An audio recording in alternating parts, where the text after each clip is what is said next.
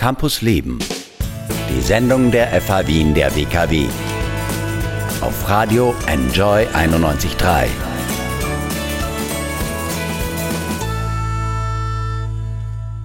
Es ist eine Tragödie, die sich nur wenige Autostunden von Wien abspielt. Noch immer ist das Schicksal von hunderten Geflüchteten aus Lipa in Bosnien-Herzegowina ungewiss. Nach einem Brand im Flüchtlingslager und einem Hungerstreik sind die Männer jetzt wieder zurück in Lipa. Nur ihre Tortur, die ist noch nicht zu Ende. Wesentlich unterstützt hat sie in dieser Zeit die Organisation SOS Balkanroute. Vergangene Woche hat sie in Wien und Linz Spenden gesammelt. Wie es jetzt weitergeht, dafür ist Obmann Peter Rosanditsch bei mir am Telefon. Hallo Pero. Hallo, Servus. Hallo, hallo. Du bist äh, gerade in Bosnien-Herzegowina und warst vor kurzem auch in Lipa, wo die Geflüchteten jetzt leben. Wie geht's ihnen denn? Ja, was Lipa betrifft, kann man sagen, dass gewisse Verbesserungen erreicht wurden seit dem Abzug der internationalen Organisationen. Allerdings wird das bei weitem nicht reichen und allerdings ändert das gar nichts an dem, dass eigentlich die Evakuierung die einzige menschenwürdige Lösung für diese Menschen wäre, weil es einfach in den bosnischen Bergen gelegen am ähm, gefühlt kältesten Punkt des Unasana Kantons liegt und dass Menschen irgendwo isoliert in Bergen leben, weil sie nicht in städtische Gebiete, städtischen Gebieten erwünscht sind, äh, ist schon äh, ja, sollte zum Nachdenken geben, beziehungsweise sollte dringlichst gelöst werden, um weitere Eskalationen wie im Dezember, wie in den Winter bereits schon ja. äh, zu verhindern. Wir haben über die Medien jetzt viel über ihr Schicksal erfahren. Die grüne Nationalratsabgeordnete Eva Ernst-Sietic war, hat euch auf einer Reise begleitet. Die EU-Innenkommissarin hat die Behörden von Bosnien-Herzegowina zum Handeln aufgerufen. Spürst du, dass sich da was tut? Naja, im Sinne von medialen und öffentlichen Interesse tut sich schon viel. Das ist natürlich neu, aber das ist absolut gerechtfertigt. Bosnien ist das Moria vor der Haustüre und das hat auch die Abgeordnete Ernst Cečić äh, festgestellt, wo sie hier mit uns war. Äh, ihr ging es vor allem darum, herauszufinden, wo denn die äh, Million Euro äh, gelandet ist, die die österreichische Bundesregierung äh, zugesichert hat, beziehungsweise laut äh, Innenministerium schon transferiert hat. Allerdings konnten wir in den Gesprächen mit dem Premierminister, mit dem Kantonalen und mit dem Bürgermeister und mit anderen Hilfsorganisationen nicht feststellen, wo diese Million Euro gelandet ist. Bis jetzt. Okay, also das wird hoffentlich noch rausgefunden. Vergangene Woche habt ihr Spenden äh, für die Region Bihać in Linz und Wien gesammelt. Was ist denn da zusammengekommen? Es ist irrsinnig viel zusammengekommen. Ich traue mich gar nicht schätzen, aber wenn es eine Schätzung gibt, wäre es wahrscheinlich acht bis zehn LKWs, hm. die bummvoll nach Bosnien kommen können. Das liegt nicht nur an Wien und an Linz, wo unsere Lagerkapazitäten enorm gesprengt wurden und wir in Wien in vier Lager äh, umsiedeln müssten, mussten Sachen, um Platz zu schaffen. Ähm, ja, ansonsten ist die Aktion super verlaufen. Es haben auch kleinere Gemeinden gesammelt. Herzogenburg, Leoben, Graz hat gesammelt, Salzburg hat gesammelt. Österreich hat Platz, nicht nur Platz für Kisten, die wir in, äh, aufgrund von gesprengten Lagerkapazitäten woanders hinbringen müssen, sondern auch Platz für Menschen und Platz für Menschlichkeit.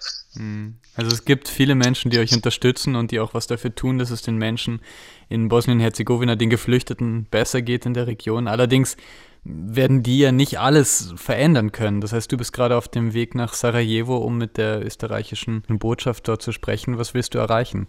Naja, ich will erreichen, äh, beziehungsweise wir wollen erreichen, dass Österreich endlich äh, nachprüft, wo denn diese großen Gelder, es wird immer von 50 Millionen, dann noch 100 Millionen, dann noch eine Million, dann da.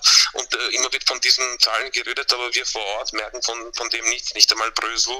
Und deswegen wollten wir da, würden wir gerne Österreich dazu bewegen, direkt mit den Gemeinden durch beispielsweise humanitäre Städtepartnerschaften oder ähnliche Modelle äh, hier einfach äh, die Bosnier auch durch, äh, durch äh, Hilfszahlungen, durch, durch, durch Gelder, durch Investitionen in konkrete, den äh, Dialog fördernde Projekte zu realisieren. Das wäre ein Ziel, um hier die Stimmung überhaupt mal wieder empfänglich zu machen für eine Änderung äh, der Politik, die absolut nicht äh, vertretbar ist. Und ich glaube, dass die bosnischen, herzegowinischen Gemeinden in einem Land, in einem Auswanderungsland, in einem armen Land also die sind überfordert mit dieser Krise und sagen gleichzeitig, wir haben nichts bekommen, wir haben keinen Cent bekommen.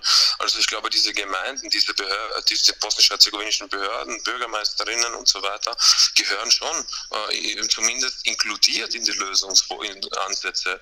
Aber ja, von Lösungsansätzen keine Spur. Es wird immer nur von Millionen und Millionen und geredet, äh, wenn so viele Millionen nach Bosnien transferiert äh, wurden, dann hätte man sicherlich zumindest äh, ein, ein Drei-Sterne-Hotel für mehrere Jahre für, für die Anzahl an Flüchtlingen zahlen können. Ja. Österreich diskutiert jetzt wieder über den Umgang mit Menschen auf der Flucht. Was müssen ÖsterreicherInnen wissen aus deiner Sicht? Österreicherinnen müssen wissen, dass äh, hier mit äh, ihren Steuergeldern und im Namen der EU äh, in erster Linie grobe Menschenrechtsverletzungen passieren.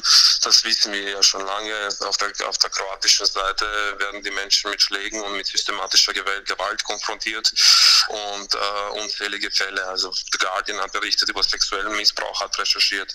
Der Spiegel hat ein Video veröffentlicht, ein Pushback-Video. Äh, wir haben der österreichischen Justizministerin am 20. Juni, dem Weltflüchtlingstag, eine Dokumentation übergeben, 1673 auf ihr Seiten des Border Violence Monitoring Networks, über mehr als 500 Fälle von Gewalt äh, der kroatischen Polizisten. Also es ist Zeit aufzuwachen. Einerseits ist das ein Riesenproblem und auf der anderen Seite ist das Problem, dass die bosnisch-herzegowinischen Behörden komplett überfordert sind mit der Lage seit drei Jahren und dass natürlich hier ein Kreis der Frustration entstanden ist. Und dieser Kreis der Frustration geht vom Polizisten zum Flüchtlingshelfer, zum Flüchtling, zum, zu, zu den lokalen Einwohnerinnen und äh, keiner will irgendwie direkt im direkten Kontakt irgendwas realisieren, sondern es, also für uns ist die Lage jetzt absolut unverständlich und, und schon seit langem nicht mehr tragbar. Hm. Was möchtest du tun, damit sich das ändert?